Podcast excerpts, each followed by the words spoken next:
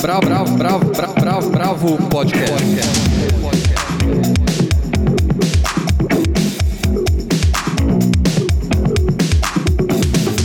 Olá, bem-vindos ao podcast da Bravo. Eu sou Guilherme Werneck e juntos mais distantes estão aqui Helena Bagnoli, Almir de Freitas, Andrei Reina e Paula Carvalho. Hoje nós começamos com um trecho do podcast Maravilhas Contemporâneas, uma conversa que eu e a Helena tivemos com a Renata Almeida, da Mostra Internacional de São Paulo, que começou nessa semana, e com o Rubens Amato, da Casa de Francisca. O papo é sobre curadoria. Depois a Helena entrevista os curadores Joyce Bert e Marcelo Campos para falar da exposição Casa Carioca, em cartaz no Museu de Arte do Rio, o Mar. Na sequência, o Almir conversa com Michel Laube sobre seu novo romance, Solução de Dois Estados. Daí, continuando na literatura, eu bato um papo com Afonso Borges, que é um dos curadores da Fila Araxá, que nesse ano vai ser online e começa no dia 28. E o Andrei fala com o Flomenese sobre a edição também online da Bienal Internacional de Música Eletroacústica de São Paulo. Para terminar, uma dica da Paula Carvalho, a edição online do festival Afropunk. Mas vamos começar com esse trechinho super interessante do papo do Rubens Amato com a Renata Almeida, falando sobre curadoria nesse momento em que a mostra acaba de chegar à cidade.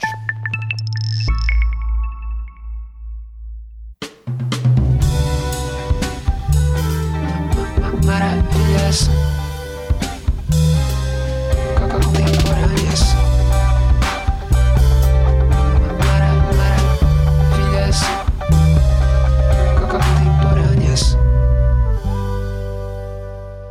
Olá, bem-vindos ao Maravilhas Contemporâneas, um podcast da Bravo para discutir ideias a fundo que você ouve aqui na Aurelo. Eu sou Guilherme Werneck e apresento o programa com Helena Bagnoli, que edita a Bravo comigo. Tudo bom, Helena? Sobre o que vai ser o papo de hoje? Oi, Gui. A conversa de hoje é sobre curadoria. Curadoria há tempos virou termo da moda de marqueteiros e influenciadores. Mas a verdade é que uma curadoria séria vai muito além do verniz da internet. E para abordar esse assunto, temos dois convidados que são exemplos de grandes curadores e que têm uma história enorme de sucesso com seus projetos. Renata de Almeida, da Mostra Internacional de Cinema de São Paulo, e Rubens Amato, da Casa de Francisca. Renata Almeida é cineasta, produtora de cinema e, desde a morte de Leon Kakoff, em 2011, assumiu a Mostra Internacional de Cinema de São Paulo, esse monumento paulistano que acontece desde 1977. Foi um movimento natural, pois desde que se casaram nos anos 90, a mostra era um trabalho do casal. Juntos, Renata e Leon produziram o filme O Estranho Caso de Angélica, do diretor de cinema português Manuel Oliveira. O curta-metragem Volte Sempre Abas, um retrato da visita do cineasta iraniano a São Paulo. Bom, eu sou muito fã da mostra. Quando eu era jovem, eu tirava férias do trabalho para mergulhar nos filmes e acho que poucas curadorias são tão bem feitas e mantêm a qualidade e o faro para o novo por tanto tempo no Brasil quanto a curadoria da mostra. Eu sou fã também, tá? Bom, eu também. o Rubens Amato. o Rubens Amato começou a Casa de Francisca em 2006, numa casinha na rua José Maria Lisboa, nos Jardins, aqui em São Paulo. Era uma casa pequena e aconchegante e já com umas comidinhas ótimas, que tinha como principal item do cardápio uma seleção afinadíssima de música brasileira contemporânea. Da vanguarda paulistana ao jazz, da nova MPB à canção popular, a Casa de Francisca sempre soube não só acolher os artistas, como desenvolver com eles projetos mega criativos. Em 2017, a Casa de Francisca mudou de endereço e foi ocupar o Palacete Teresa, um casarão histórico lindo na, na Sé, numa esquina que ficou conhecida como Esquina Musical de São Paulo, por ter abrigado a famosa Casa Bevilacqua, que é a primeira loja de instrumentos musicais da cidade, a editora de música Irmãos Vitali e ainda a Rádio Record. Bom, bem-vindos, Renata e Rubens, né? Nós estamos muito felizes assim de receber vocês aqui no podcast. Estamos mesmo. Muito obrigado. Prazer, obrigada pelo convite.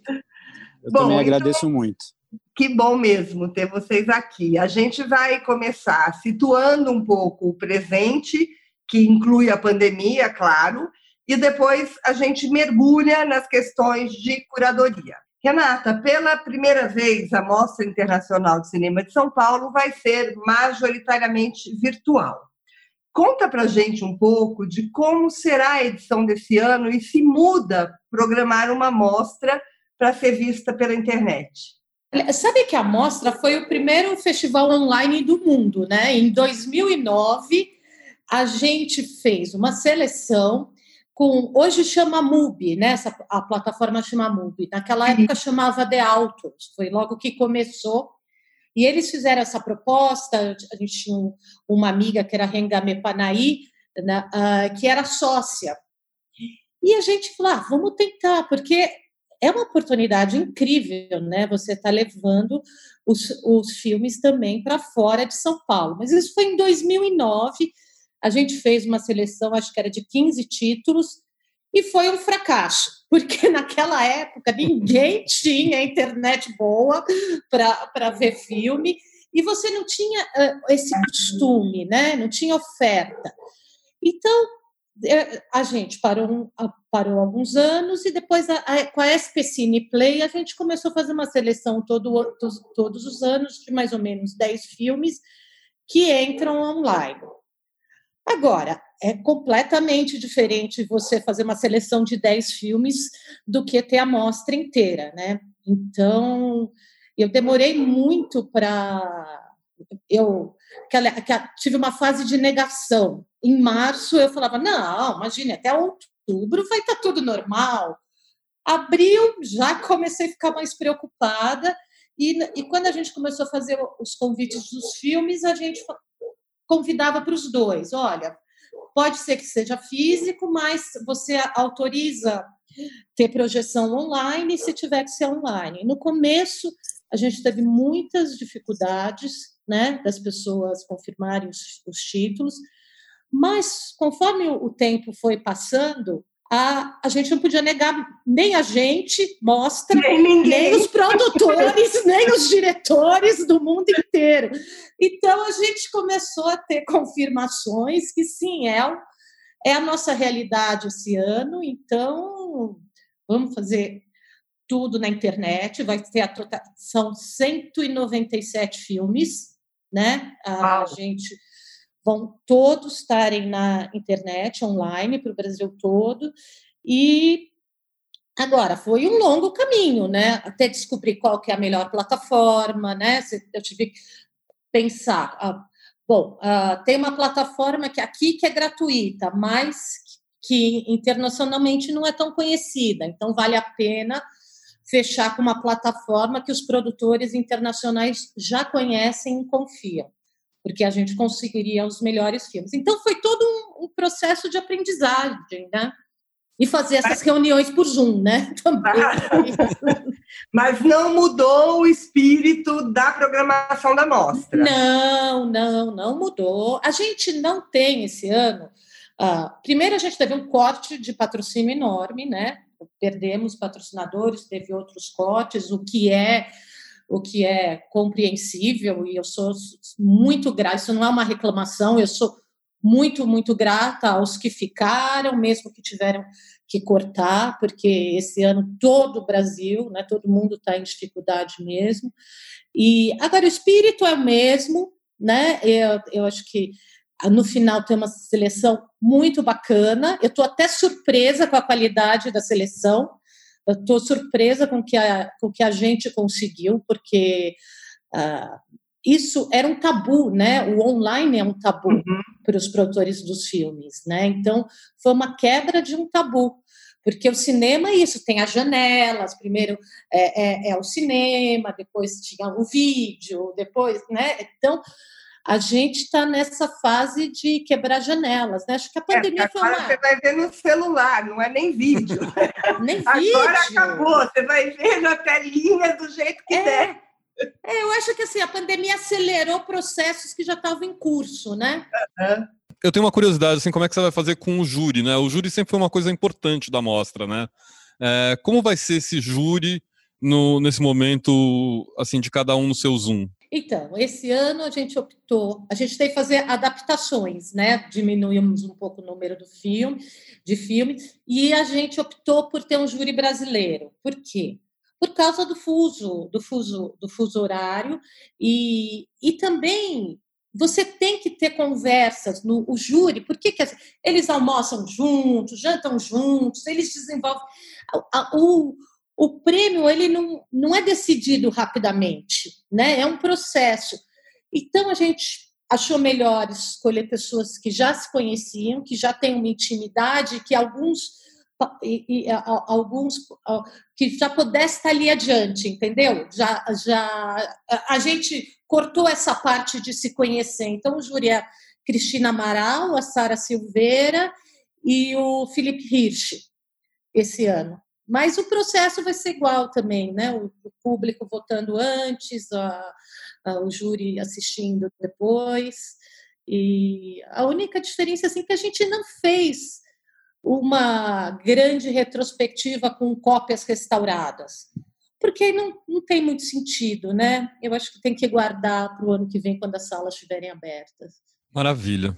Bom, Rubens, nesse caos pandêmico que a gente está, você criou um projeto que é muito inovador, né? Que é o Até o Fim Cantar, é, que você conta com a curadoria da Laís Bodansky na parte de cinema, é, e você cuida, obviamente, da curadoria musical, fazendo shows na casa, que são filmados para grandes cineastas, né? Teve aquele que foi aberto, transmitido pela TNT e pelo YouTube, que foi filmado pela Laís Bodansky com a Gal, também teve o Lirinha pela Bárbara Paz, teve o do Arrigo Barnabé com o Kiko Goifan filmando, o Siba é, pela Lopolite, só para citar alguns assim que me vêm à cabeça.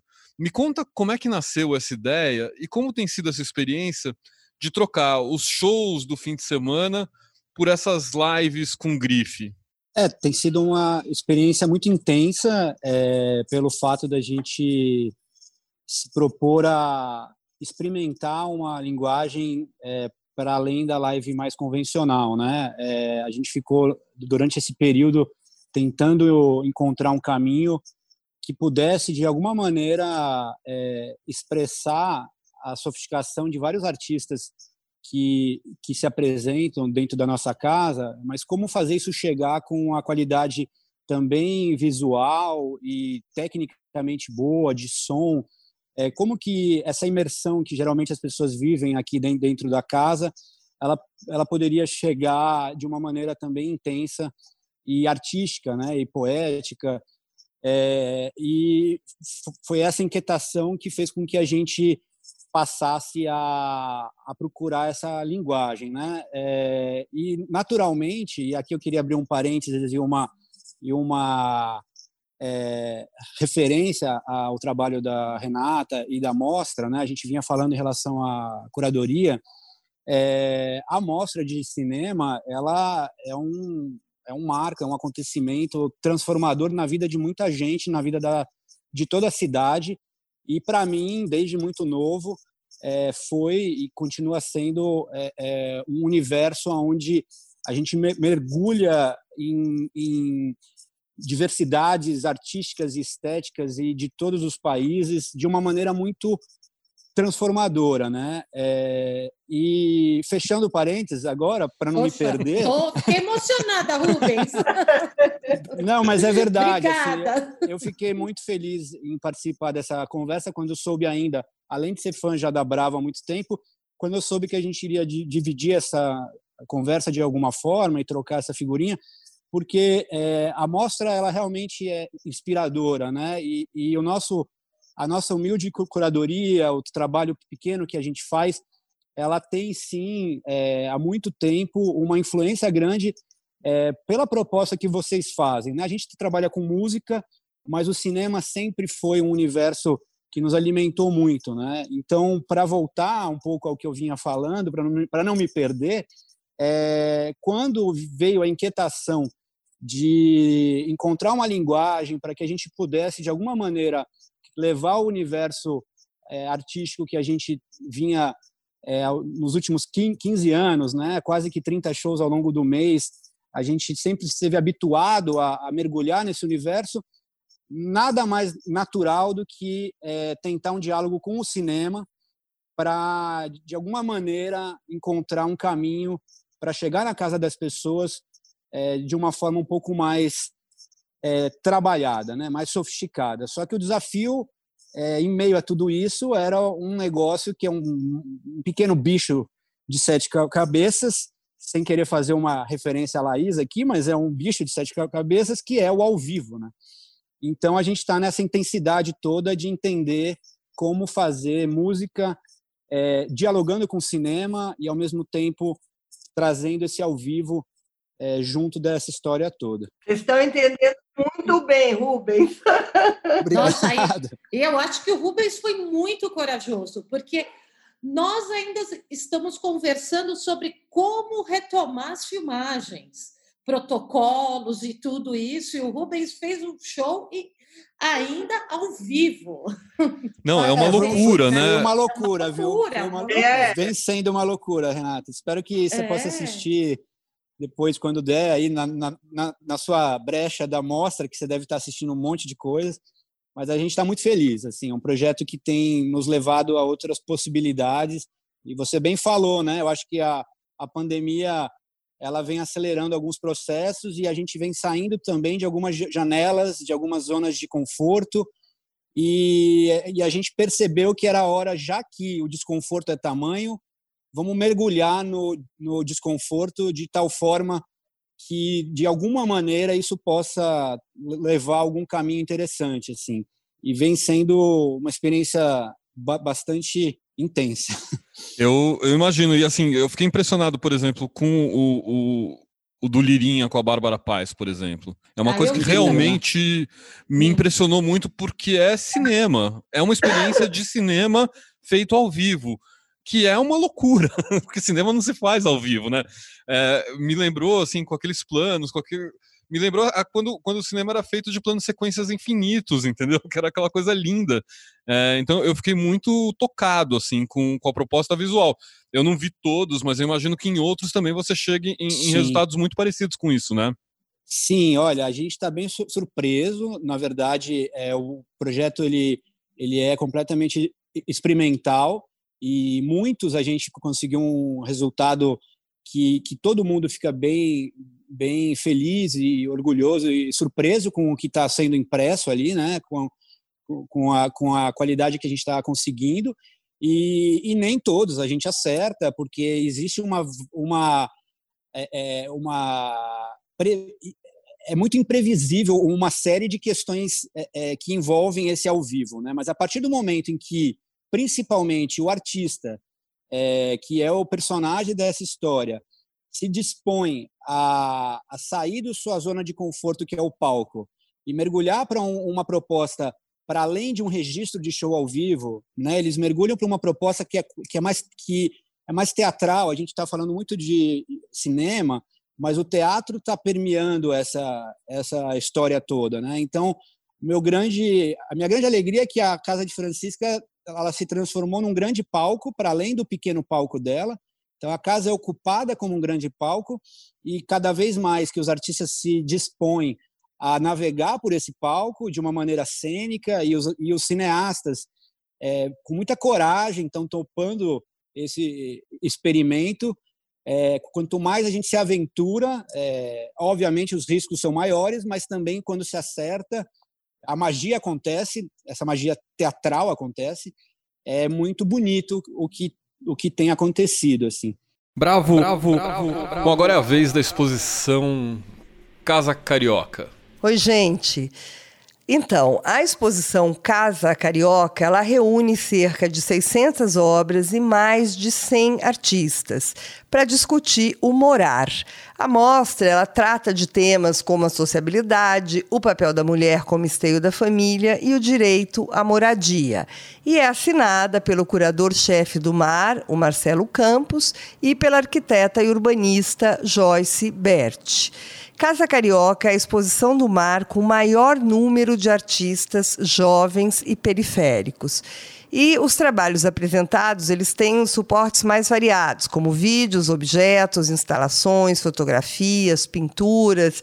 E a ideia é que eles dialoguem com a diferença entre as moradias de favela e as moradias de elite.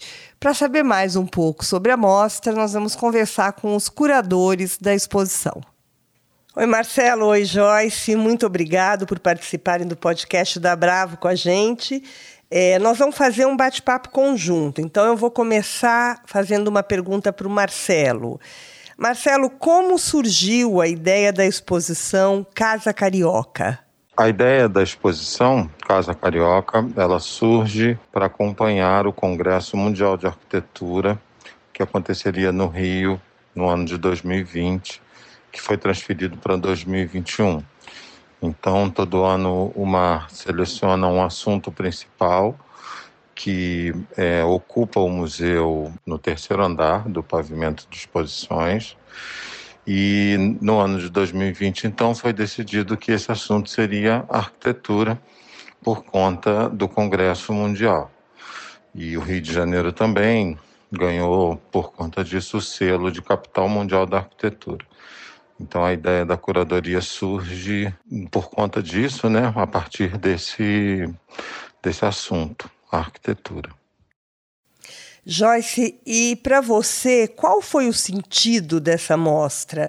O que, que ela retrata de mais importante? O sentido dessa mostra, para mim, foi uma grande uma oportunidade de trazer para o debate do campo da arquitetura e urbanismo para as artes, os questionamentos, as inquietações que eu sempre tive como profissional de arquitetura, mas não só, fazer também uma integração é, a respeito das inquietudes, das inquietações, das dúvidas que as pessoas no geral, a sociedade em geral, tem desse ramo profissional que ainda é bastante elitizado e que ainda tem uma abordagem que afasta a maioria das pessoas que deveria aproximar. Porque a arquitetura é um trabalho que se faz para o povo, que se faz para as pessoas, a serviço das pessoas, né? As pessoas vão ocupar as edificações, vão ocupar a cidade. Então elas precisam entender como é que funciona a articulação desses espaços, como é que eles são construídos, quais as mensagens, quais os símbolos que estão contidos ali, né? E, e, e eu sempre fui muito crítica com relação a isso, né? Eu acho que é uma falha importante da, da dos profissionais de arquitetura e urbanismo que se distanciam do povo, sobretudo das classes mais baixas, e que são classes que acabam não acessando esses serviços e não tendo um, um suporte técnico por uma qualidade mais abrangente. Então, isso tem uma, um significado muito especial para mim como profissional, como pessoa que é apreciadora da arte, eu não, não desconecto a arte da arquitetura, eu acho que o fazer é, arquitetônico, o fazer urbanístico, carrega símbolos e símbolos é, dialogam com a arte, com qual, todas as expressões artísticas que o ser humano produz e produziu ao longo da história. Então foi muito especial para mim trabalhar nessa nessa exposição. Eu temia, foi minha primeira vez como curadora e eu não tinha nenhuma experiência a no seu conhecimento e esse conhecimento foi muito bem recebido pela equipe que também me proporcionou trocas incríveis que eu aprendi bastante, aprendi questões técnicas que, que eu não sabia, funcionamento do, de, do museu, enfim, do acervo, né? Foi um, um trabalho extremamente rico e eu acho que isso se traduziu no resultado final, porque as pessoas estão saindo emocionadas da exposição e isso está sendo muito gratificante para todos os envolvidos. A gente sabe que nem sempre os artistas jovens e periféricos ocupam as instituições públicas, como deveria ser. Então, eu queria saber, Marcelo, de você, como foi reunir esses artistas no mar? Reunir artistas jovens, né, artistas que moram né, em, em áreas suburbanas, periféricas da cidade, gera uma importância para o museu que, na verdade, cumpre sua vocação né, de ser um museu de fato voltado para o subúrbio, isso é dito desde a inauguração do museu, ser um museu que se localiza no centro da cidade, mas que olha para os subúrbios da cidade, para a periferia da cidade, para a Baixada Fluminense. E, por outro lado, são assuntos na exposição muito posicionados, né? Que discutem gênero, raça, pobreza, classe. Então, a gente tem nos discursos de, dos jovens artistas, enfim, obras e discussões fundamentais em torno desses assuntos. E por isso a curadoria, então, passou a se dedicar a essa pesquisa, né? uma pesquisa produzida a partir de informações mais atualizadas, né? Então, realmente, a, a exposição hoje, ela se organiza, em sua maioria, com artistas jovens. Marcelo, como foi pensada a curadoria da mostra? Depois de iniciar sua pesquisa, chega a um dado que nos coloca um percentual de construção das casas brasileiras é muito alto no sentido da autoconstrução, ou seja, a gente chega ao dado levantado pelo Conselho de Arquitetura e Urbanismo, que diz que 85% das casas no Brasil são autoconstruídas e só 15% são assinadas por arquitetos. Então a gente percebe que o nosso interesse vai ser não mais arquitetura, mas sim a ideia da autoconstrução. Né? A autoconstrução que se liga a assuntos como mutirões, a ocupação das lajes pela cidade. Então, essa curadoria ela foi pensada por mim, Marcelo Campos e pela Joyce Bert, a partir de uma equipe enorme de consultores, pesquisadores, assistentes de curadoria, que assim essa equipe organiza esse pensamento e esse assunto.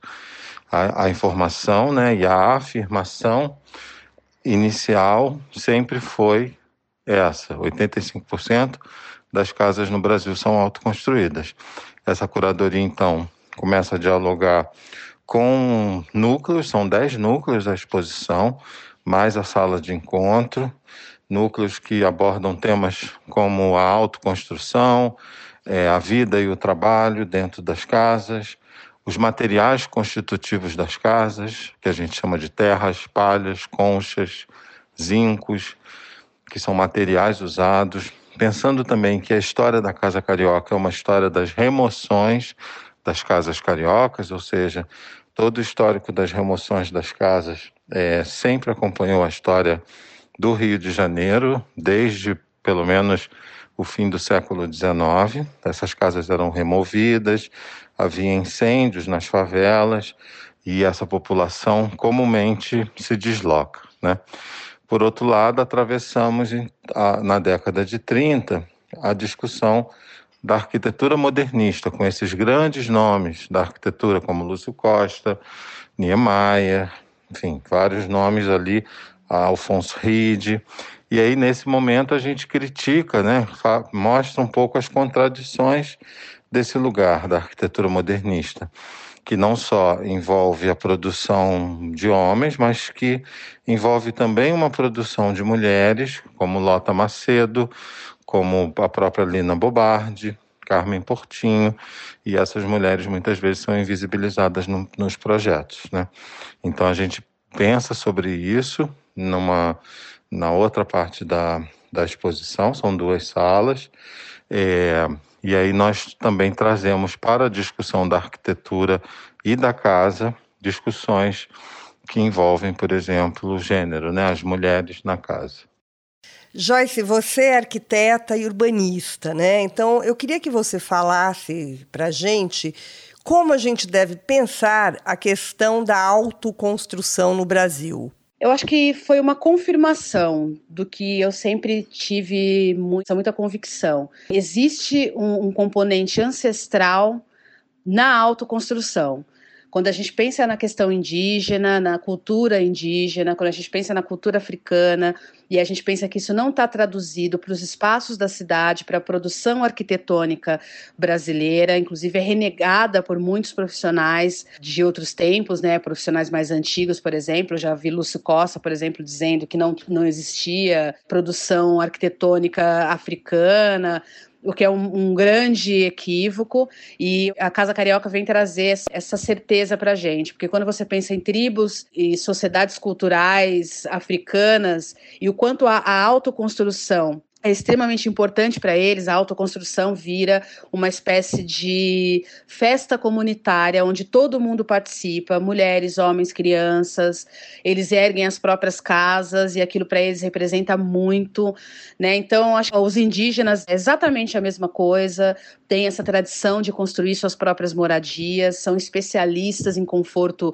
ambiental, conforto térmico, é, em técnicas construtivas, em materiais construtivos coletivos, né? Tem artista na exposição, tem um trabalho super interessante que eu não me lembro o nome agora, de mulheres indígenas que constroem a sua própria casa com as folhas de uma árvore, que elas vão costurando aquilo, dura em média seis meses, e depois desses seis meses elas refazem tudo aquilo, e aquilo é um verdadeiro bordado, assim, então é uma coisa extremamente interessante.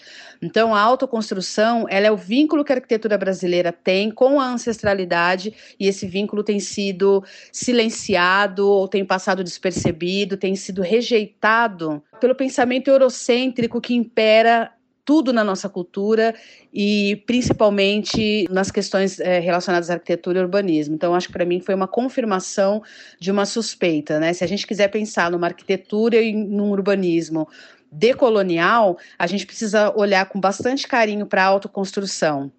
É claro que tem seus problemas, é claro que tem seus entraves e as suas limitações, mas o componente ancestral está ali sim, e é isso que a gente precisa tratar de uma forma mais de mais valor, assim, dar mais valor para isso, né? Valorizar mais essa questão. A gente tem 85% das casas brasileiras construídas pelas mãos do trabalhador, né? Isso não é pouca coisa. Então, quer dizer, nossa sociedade brasileira está construída, o seu morar está estruturado a partir de um resgate inconsciente das informações ancestrais que a gente carrega. Isso é muito interessante. Joyce, vocês conseguiram trazer para a mostra a discussão do ter ou não ter uma casa, o significado disso? Bom, ter ou não ter uma casa é um assunto que estrutura a nossa sociedade. Se você tem uma casa, você é alguém. Se você não tem uma casa, você não é ninguém.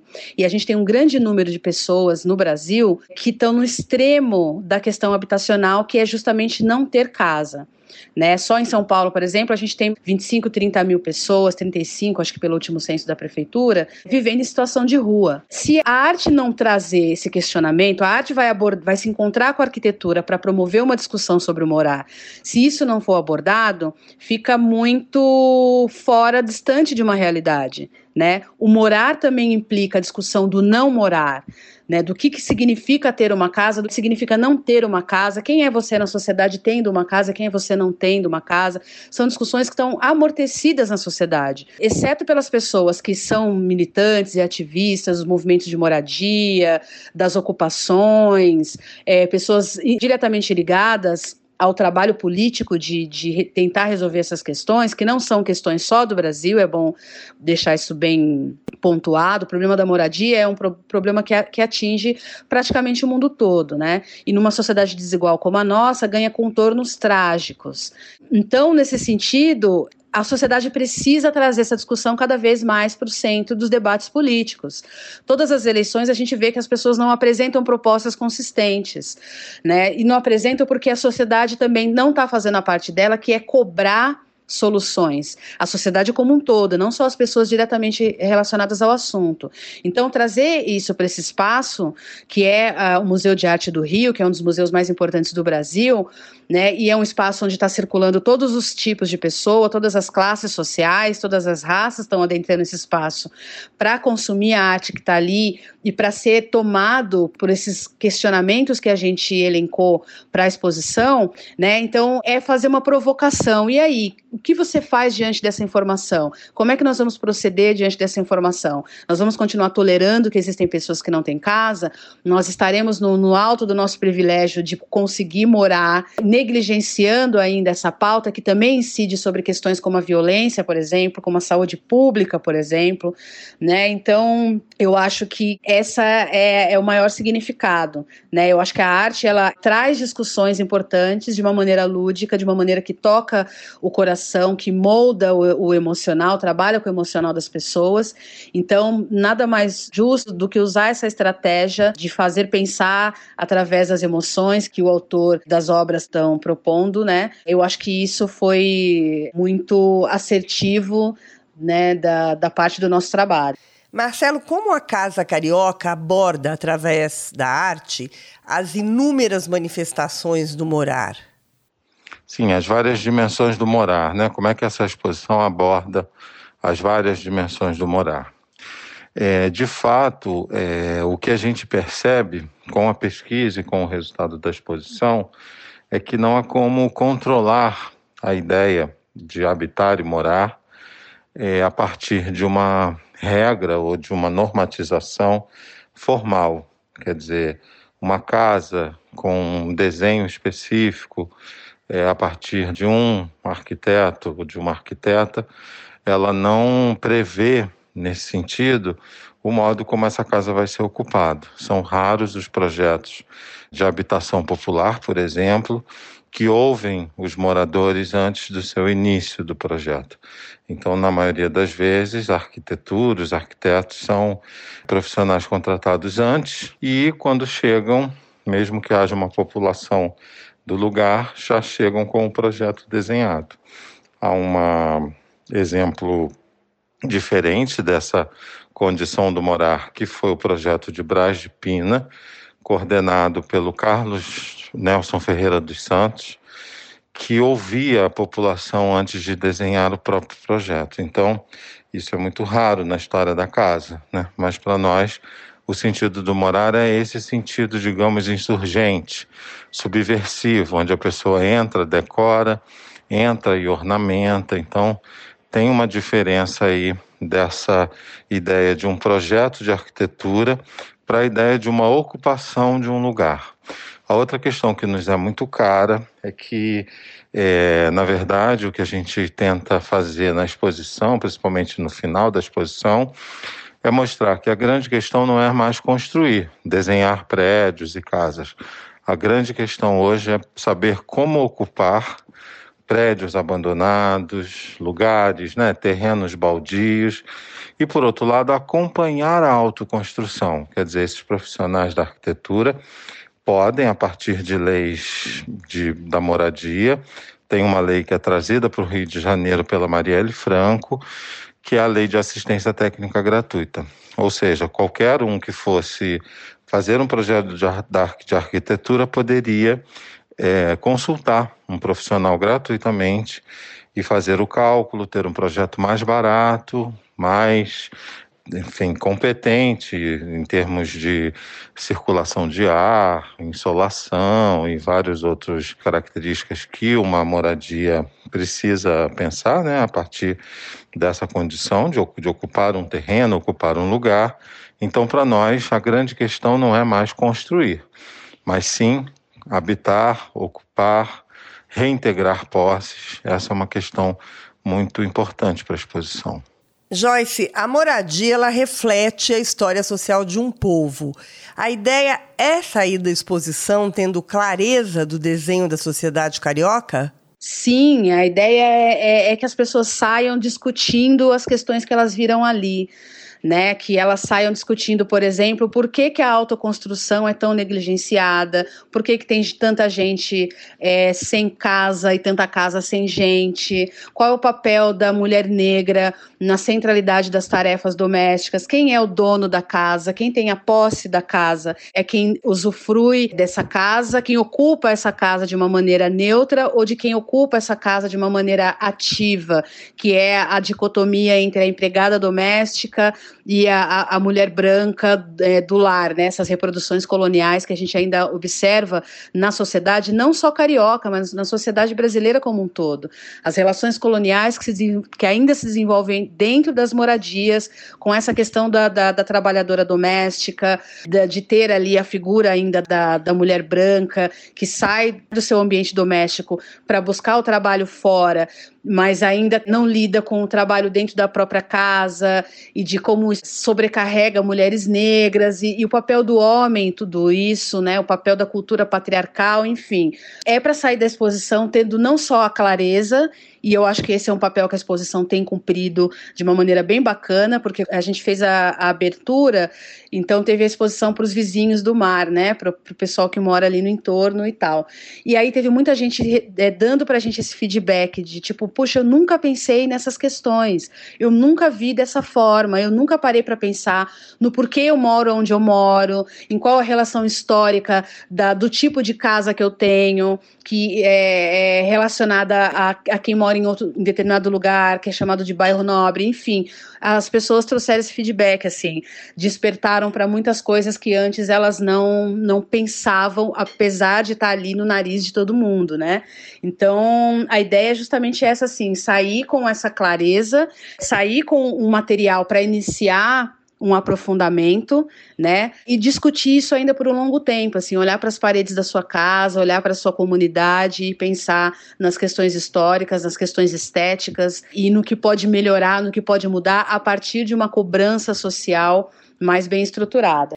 E para terminar, vou fazer uma pergunta difícil para o Marcelo, mas eu gostaria que você destacasse alguns trabalhos que te chamaram a atenção. É, destacar trabalhos numa exposição, né, falando a partir da curadoria, é sempre muito difícil, obviamente, né? Mas eu destacaria trabalhos dessa produção mais recente, né? Artistas como Alberto Pereira, que vai trabalhar com lambi-lambes, ocupações pela cidade.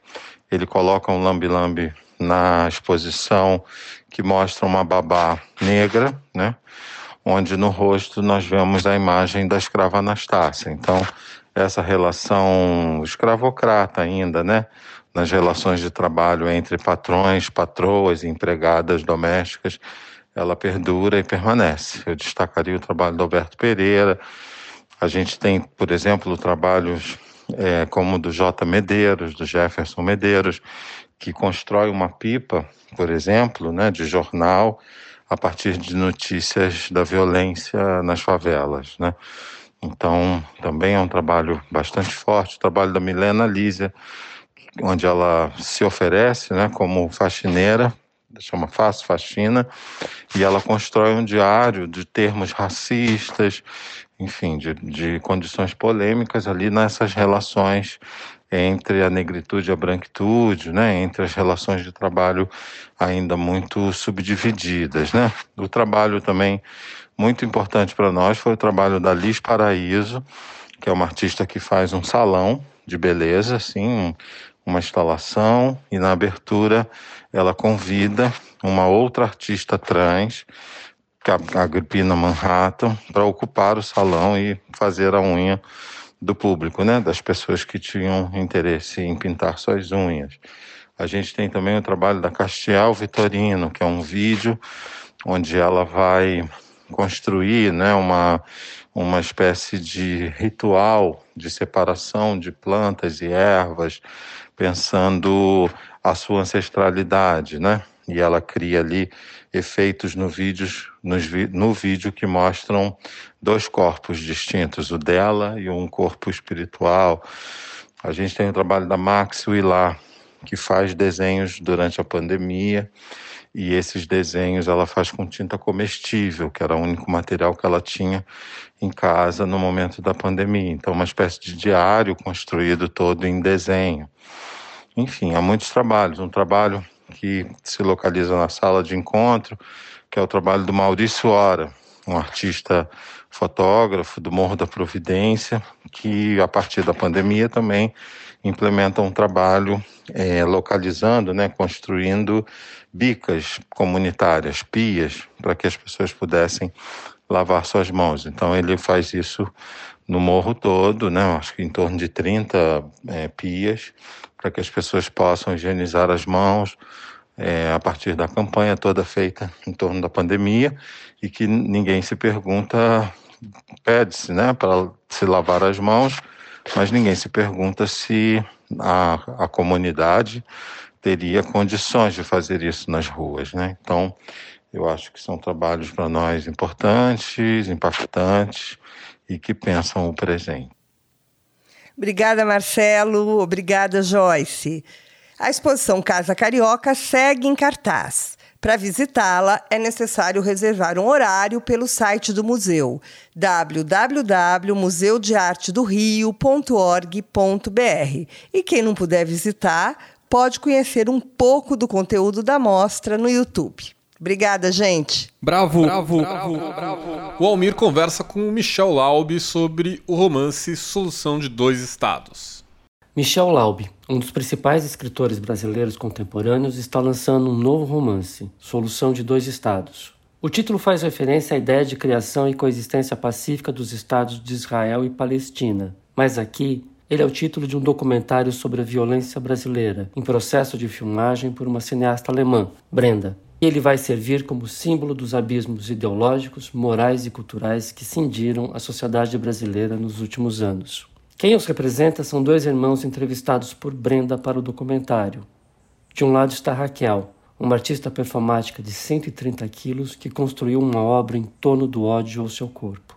De outro, Alexandre, um empresário que ergueu uma rede de academias de ginástica na periferia junto com uma igreja evangélica. Na narrativa, construída por fragmentos de depoimentos dos irmãos para Brenda, revela-se uma história de mútuo ressentimento, que evolui para o ódio e que evolui para a violência física, quando Raquel é agredida por um homem ligado à Academia e Igreja de Alexandre em um evento sobre, justamente, a violência brasileira.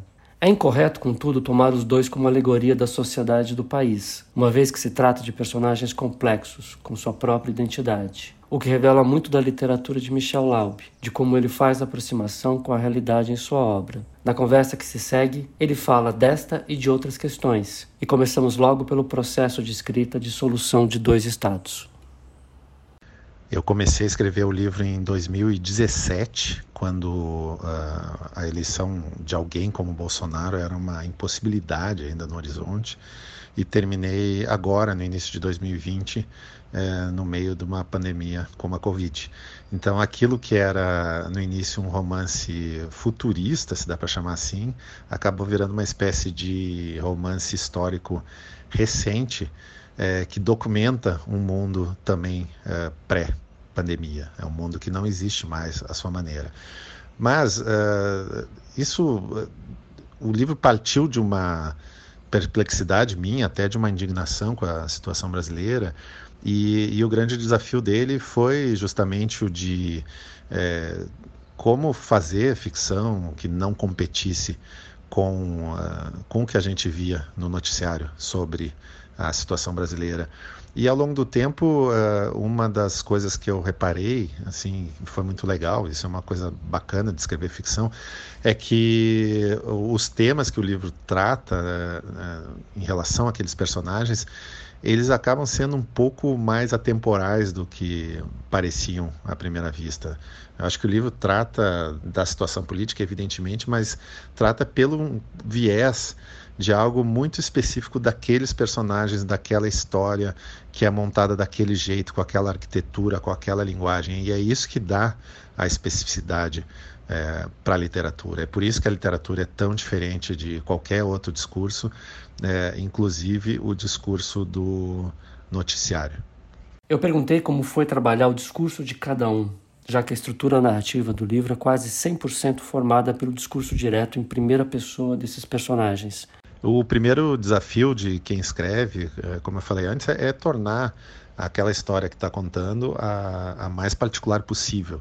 E isso muitas vezes não vem por meio do tema, né, especificamente. Às vezes até pode vir de algum modo, porque tudo se articula com um tema, mas eu, eu acredito que na ficção a gente torna as coisas mais é, específicas, mais particulares, quando a gente cria é, personagens particulares é, que, que vivem aquela história que pode ser comum para todo mundo, por exemplo, a história do plano Collor, mas eles vivem de uma maneira que é só deles. E isso vem também pela perspectiva da narrativa, ou seja, pelo modo como isso é narrado, se é narrado em primeira pessoa, terceira pessoa. Nesse caso, são vários discursos em primeira pessoa cada um tem a sua visão de mundo, cada um tem a sua linguagem, né, seu vocabulário, sua sintaxe. Isso também diz muito da origem desses personagens, é, de onde eles vieram, para onde eles vão, como eles pensam é, o mundo, a visão de mundo que eles têm. É, porque esse também é um livro que, embora fale de muitas coisas que são identificáveis hoje no, no, no nosso noticiário, ele fala, eu acho que mais profundamente, mais complexamente, de, de duas visões de mundo que são irreconciliáveis ou parecem ser irreconciliáveis, é, relativamente a, a, muitos temas, né? A, a religião, a sexualidade, a responsabilidade individual, até a dinheiro, a maneira como é, cada um faz a sua carreira, a sua vida profissional. Isso tudo está muito presente no livro e eu acho que está muito presente também por meio dessa linguagem é, construída por cada personagem. Perguntei sobre o papel da Brenda também. Qual o papel dessa terceira voz entre esses dois extremos? O livro nasceu um pouco como, como uma ideia de que eu falaria de dois polos opostos uh, na mesma divisão, que é uma divisão bastante comum na, na sociedade brasileira, mas que eu, a partir da voz da entrevistadora que veio para o Brasil fazer um documentário justamente sobre a violência, eu poderia inserir ali algo que era que me parecia ser uh, muito razoável no, na época em que eu comecei o livro, em 2017, que era uma espécie de voz de bom senso, aquilo que a gente mais sente falta, sentia falta na época e ainda sente falta hoje, uma voz é, nascida de um, de um certo distanciamento, de uma certa racionalidade, de é, uma voz fundada é, em princípios uh, humanistas clássicos, se dá para chamar assim, num momento em que o Brasil claramente estava e está caindo na, na barbárie. Então, esse, esse era o meu ponto de apoio para escrever o livro. Mas, curiosamente, isso que é o barato da ficção também, a gente vai mudando à medida que a gente escreve. Eu comecei a perceber que essa voz que é a da cineasta, da cineasta estrangeira, e não, não por acaso ela é estrangeira, não por acaso ela veio da Alemanha, que é um país com uma certa experiência histórica óbvia em lidar com rescaldos uh, de um período bárbaro, digamos assim, eu fui percebendo que essa voz também era parte da barbárie à sua maneira, porque quando você entende que entre lados desiguais você pode ter uma espécie de mediação uh, neutra uh, que faz, que tem empatia com todas as com todos os, os aspectos desses, dessas barbáries que a gente vê hoje aí no dia a dia, essa, essa voz acaba sendo parte também dessa barbárie, porque em determinado momento você também precisa ter um gesto de recusa eh, mais radical a essas coisas. Isso foi mudando. Essa voz da, da cineasta, da Brenda, ela acaba sendo muito confrontada no livro pelos dois personagens, e eu acho que é isso que dá ao livro também uma certa ambiguidade que eu acho fundamental na literatura. Se eu quisesse fazer um, um discurso panfletário ou ter uma ideia fixa antes de começar o livro e continuar com essa ideia depois, como se o livro tivesse uma mensagem, eu não estaria fazendo ficção, eu estaria fazendo um discurso é, político, discurso ideológico, discurso religioso, discurso moral, discurso publicitário, seja lá o que fosse. E eu tenho certeza que ao menos assim durante o processo da escrita e eu quero acreditar que no resultado também não foi isso que eu fiz eu fiz foi ficção e a ficção é, é algo que traz normalmente muito mais perguntas do que respostas eu perguntei mais especificamente ao Michel sobre uma eventual tendência da literatura em se deter nos vícios e encruzilhadas da sociedade brasileira e em como isso diz respeito, ou não, à evolução da sua obra ao longo dos anos. Eu já estou no oitavo livro e, e eu olhando para trás, eu acho que existe uma certa coerência nessa obra, é, no sentido de que, basicamente, o, o, meu tema, o meu principal tema, talvez, um dos meus principais temas, é o da identidade. Eu sempre falei é, da formação é, do indivíduo, de como uma pessoa se torna aquilo que ela é. E eu não tenho como falar disso sem incluir nisso o contexto social, contexto político, contexto econômico. Uma pessoa, ela não é uma essência solitária, né? Ela tem uma relação com aquilo que está ao redor dela.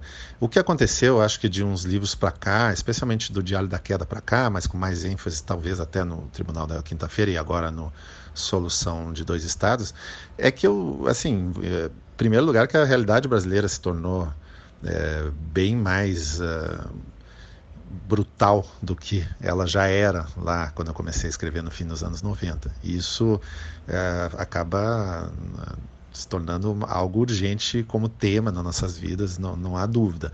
Mas também existiu uma evolução minha é, que não é é, uma evolução apenas técnica como escritor, e sim como pessoa, porque eu fui ficando mais velho, você vai amadurecendo também, você vai, vai percebendo um pouco que aquele Uh, que esse discurso sobre identidade que eu tinha um pouco mais uh, novo nos meus primeiros romances, ele era ainda muito, uh, ele tinha muita ênfase ainda em questões minhas, pessoais, egóicas, que vinham lá da infância e da adolescência.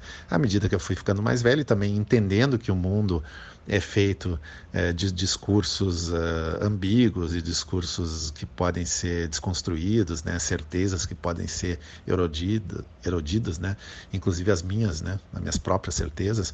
Eu acho que eu fui levando isso para os livros e isso tornou esses livros menos individualistas, digamos assim, e e com um pouco mais de ênfase na questão externa. Então, o Tribunal na Quinta-feira, principalmente, agora o, o, Solução de Dois Estados, naturalmente são livros que, embora continuem falando da identidade, da formação das pessoas, é, eles prestam mais atenção na influência do contexto é, no discurso dessas pessoas. Ou o contrário disso mesmo, né, na influência da, da, da, do que é das questões pessoais de, desses indivíduos, né, desses personagens, os, seus rancores, seus ódios, seus amores, né, seus desejos, como isso faz com que a leitura deles da realidade, inclusive a leitura política, possa ser bastante distorcida. Para finalizar, uma pergunta antiga, mas que voltou a ser feita aqui e ali. O escritor tem a obrigação de se posicionar sobre as grandes questões do seu tempo?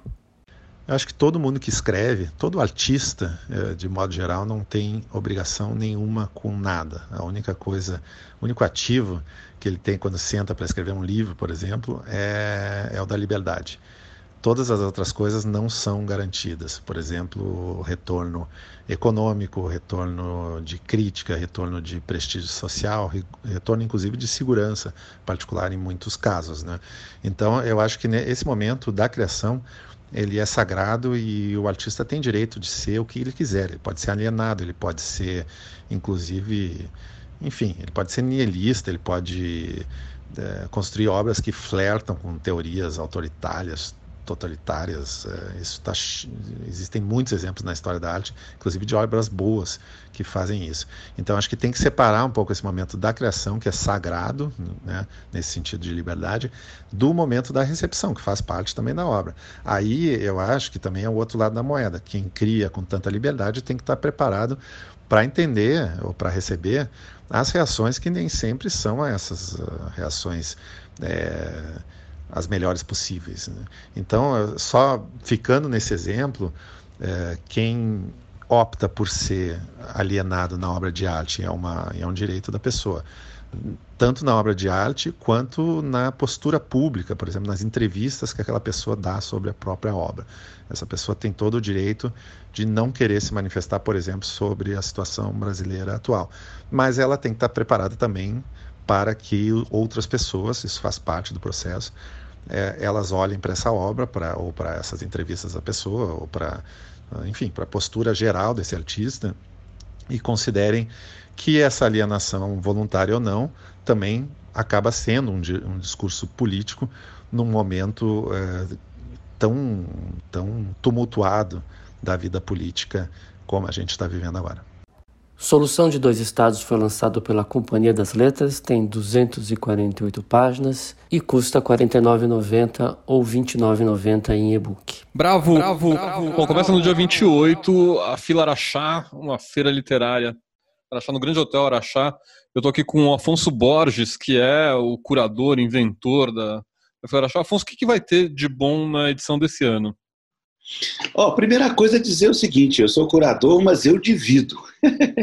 É, são curadores, que, que é o Sérgio Abranches, a Heloísa Starling, o Tom Farias e o Léo Cunha, na área infantil e infanto-juvenil.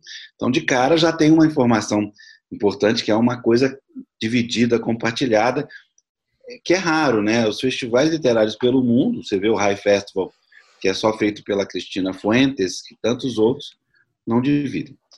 Segundo que o mote da língua portuguesa, finalmente ele pode ser executado na sua totalidade, Guilherme.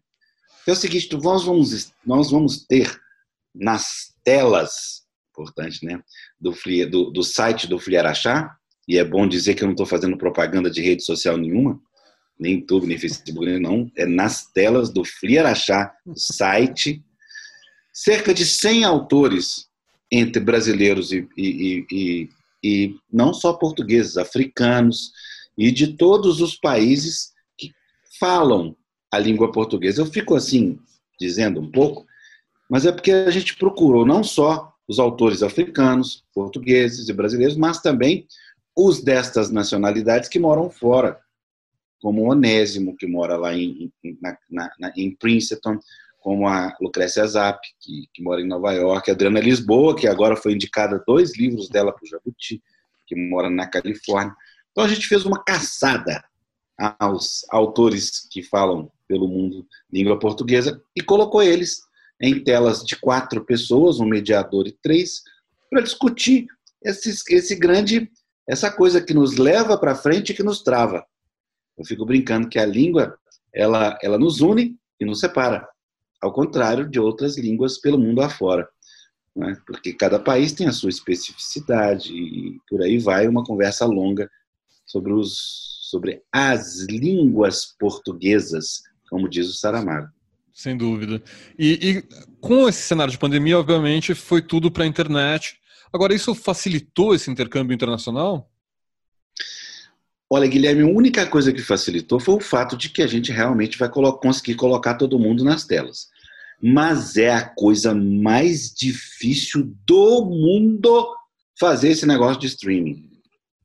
É mais caro, é mais difícil, é mais complicado, é complexo no seu no seu âmago, que é a coisa da, do sinal da internet. É complicado neste aplicativo, que é o Zoom ou o StreamYard ou qualquer outra coisa que a gente se situe. Ele é, ele é disjuntor, um fala, o outro tem que ouvir, se falar junto atrapalha. Ele, ele é complexo na sua, na sua organização, porque nós temos uma mentalidade analógica, presencial. Então, o que, que eu fiz? Eu fiz um festival de hora em hora. Não existe festival de hora em hora, Guilherme para o digital. Como é que vai fazer? Termina um, põe o outro? Não, tem 15 minutos para perguntar se a pessoa está bem, se ligou, se ela apertou o botão certo, se está na casa dela, se esqueceu do evento, se o cachorro atrapalhou. Ontem eu fiz um evento com a monja que, de repente, na monja coi, e de repente está assim, pá, pá, pá, pá, pá. Eu falei, é, o que, que é isso? Ah, é minha cachorra batendo o rabo na, na mesa. Mas dá um charme, né?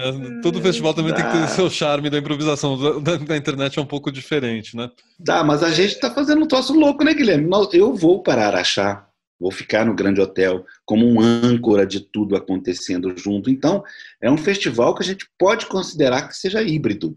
Vai ter lançamento de livro no, no na, na livraria de Araxá. É um negócio ali maluco. E Afonso, se tivesse que escolher algumas atrações, assim, algumas dessas mesas para a gente é, indicar do festival, quais que seriam? Ó, é o seguinte, a partir de 16 horas, qualquer uma é ótima, mas é claro, acabei, acabamos de fazer o Inácio de Loyola Brandão, Lira Neto e Heloísa Starling. Eu fiz uma mesa com o Sérgio Abranches e Onésimo Trindade também sensacional sobre a questão. Tem violência. A gente foi pegando todos os temas que eram possíveis de, de ser discutido e que dessem gancho: violência, literatura, é, é, subconsciente, psicanálise e literatura, tudo que pode e que compõe as, as similaridades e as diferenças entre os inúmeros países de língua portuguesa. Então, você imagina o que, que o Agualusa pode completar num painel sobre identidade. Mas aí você pega alguém lá do Nordeste, coloca o Ronaldo Correia de Brito.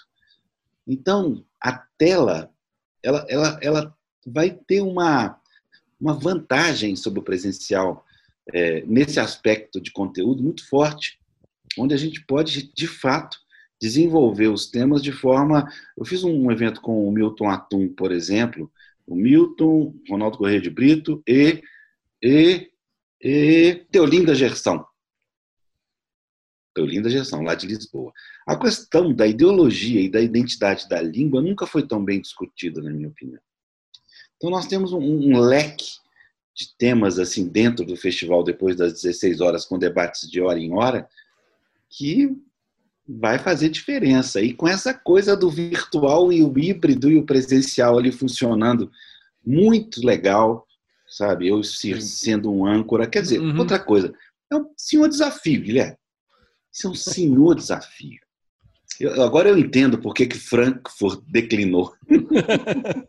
então você vai ser esse âncora e tem uma parte de material que acontece ao vivo e uma parte que acontece pré-gravado, é isso? É o segredo. Maravilha. O que nós descobrimos também. Porque tem que ter um pré-gravado e um gravado. Um pré-gravado e um gravado. Por quê? Porque não tem tempo de preparar uma live. Ou então a gente optar por grandes buracos. Né? Parou! Né? que nem tem um amigo meu que diz que, é, que vai ser que nem, que nem a viagem de Belo Horizonte para o Rio de Janeiro, quando você, de ônibus. Quando você está dormindo, está dormindo, vê o motorista e fala, parada! Acorda. então, assim, nós optamos por não fazer essas paradas. Tinha que parar, ficar no escuro, YouTube. Maravilha. Inventa... Agora, volto a dizer, nós inventamos. Não tem paralelo, Guilherme. Ninguém fez isso. Muito bem, muito bem. Bom, estou ansioso para ver. Dia 28 começa, vai até 2 de novembro, né? Todas as Isso. informações no site filarachá.com.br. Maravilha. Muito obrigado, Maravilha. Afonso. Prazer conversar com você. Eu que te agradeço, é, Guilherme. Nos vemos no festival, né? Combinado.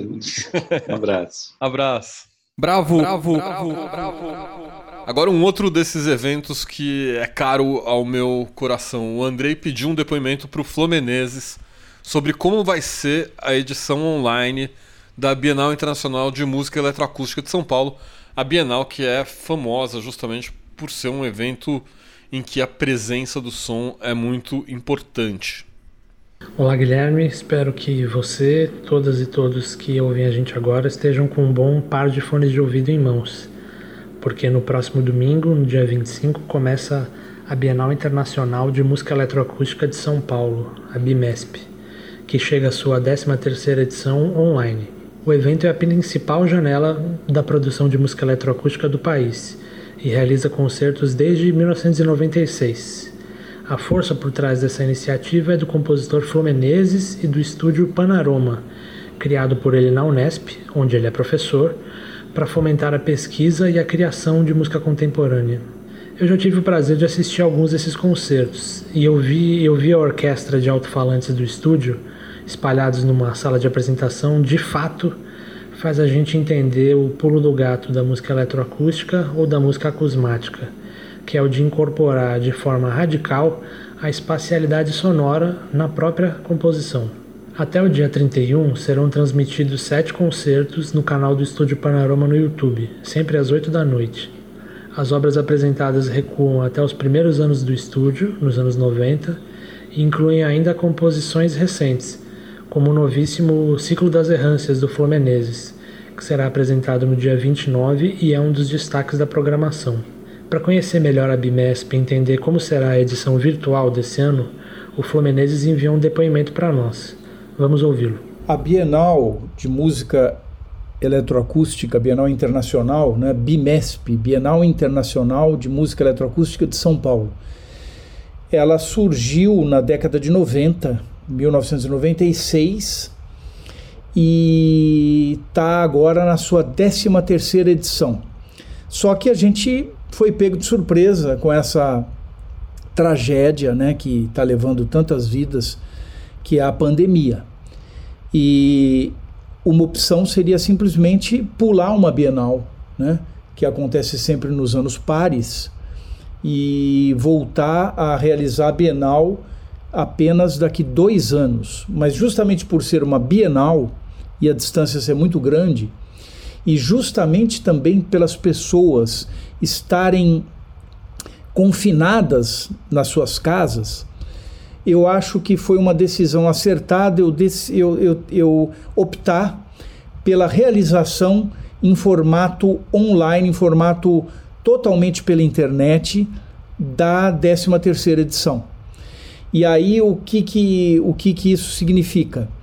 Que concertos de música eletroacústica radical, experimental, de música acusmática, feita por sons eletroacústicos em estúdio para serem difundidos por alto-falante, né? por alto-falantes.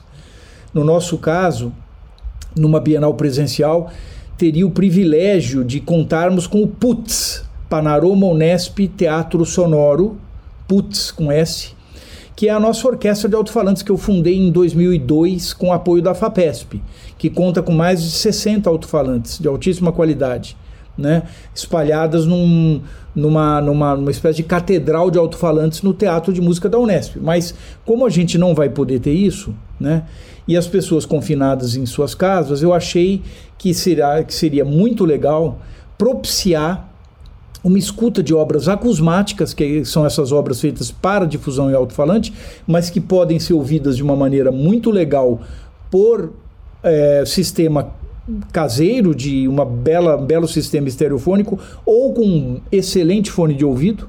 Né?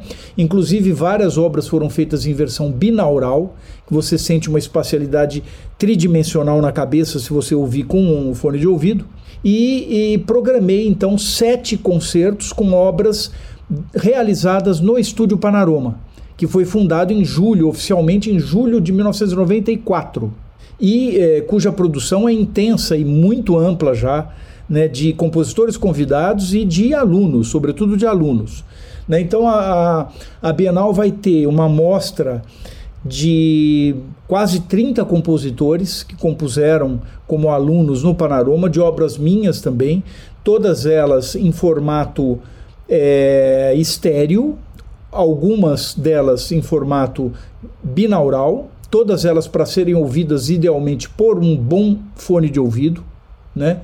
E com uma programação visual bastante cuidada, moderna, interessante é, feita de, de, de sono, imagens de sonograma das peças, né?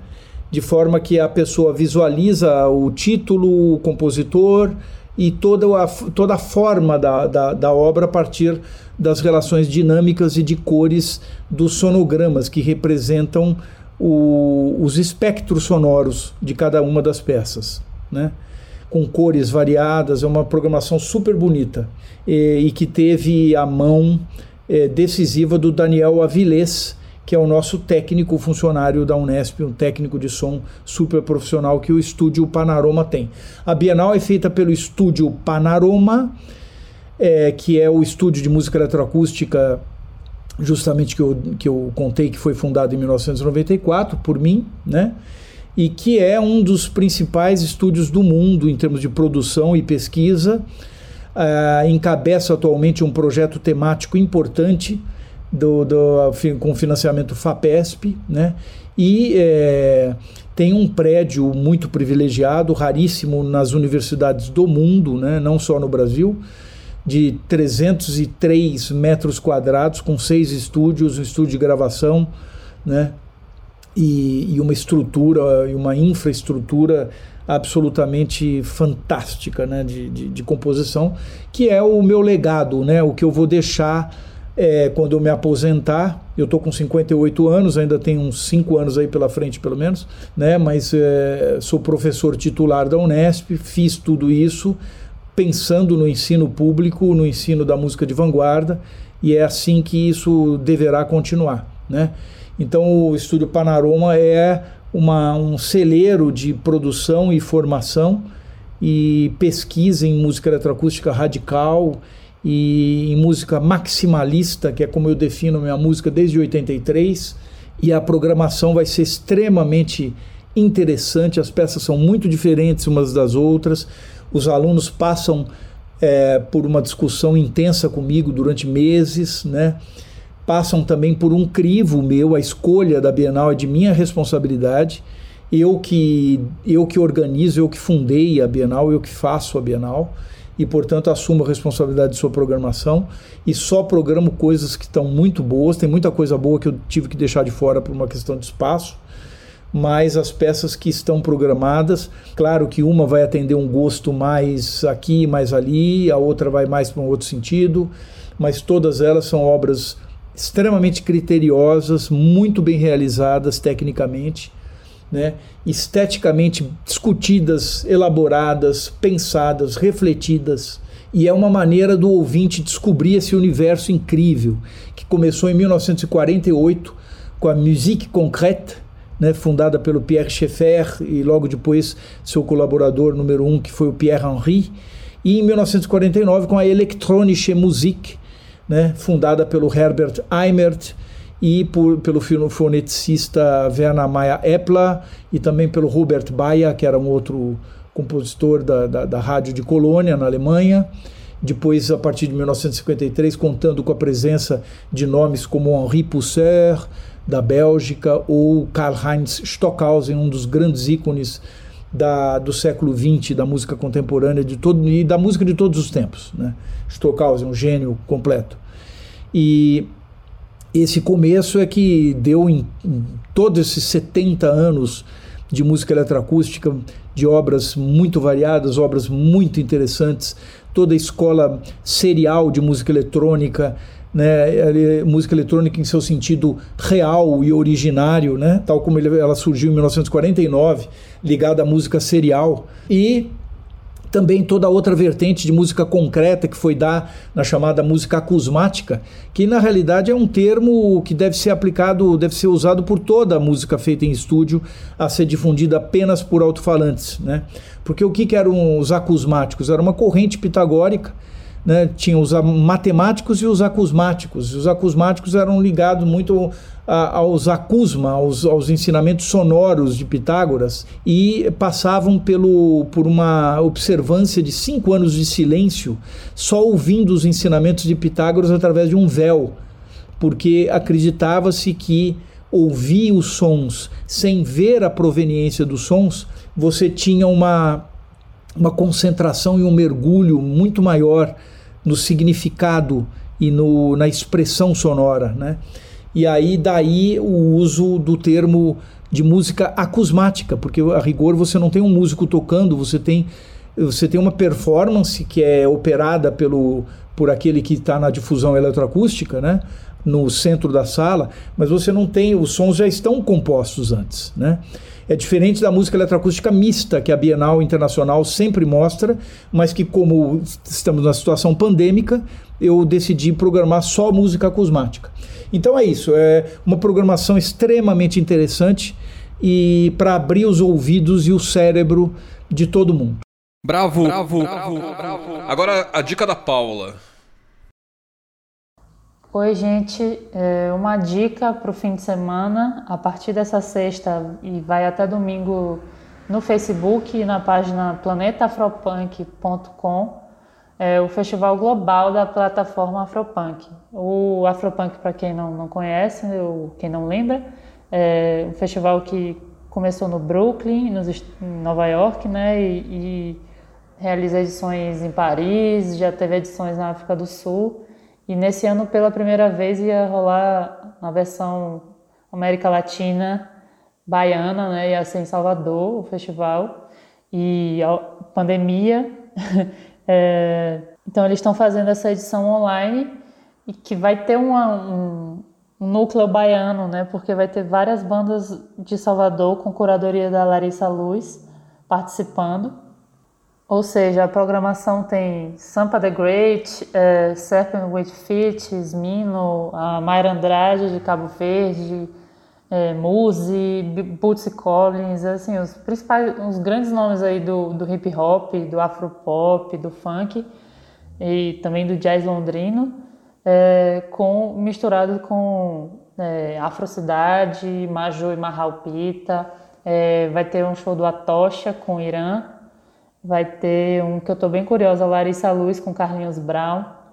E estou bem feliz também que o Trap Funk Alívio vai estar, tá, que eu adoro essa banda de Salvador também. E para quem não lembra, no carnaval, que esse ano teve carnaval, né? É, o Afropunk fez uma ação no, no, carnaval de Salvador, levou um trio com Mano Brown para lá, se eu não me engano, que foi meio sucesso, assim. E, e agora é isso, né? Esse movimento inverso partindo da Bahia para o mundo, assim, isso acho que vem numa série de, de ações que estão já com essa música da Anitta, com Cardi B, a Tocha, por exemplo, assim, inserindo a Bahia e o pagodão e enfim toda, todos os ritmos baianos nesse circuito é, enfim afro-atlântico aí acho que vai ser um sucesso e enfim recomendo Bravo, bravo, bravo, bravo. Bom, é isso, o podcast fica por aqui com muita coisa boa para ver nos próximos dias. Até mais. Bravo, bravo, bravo, bravo, bravo, bravo, bravo, podcast.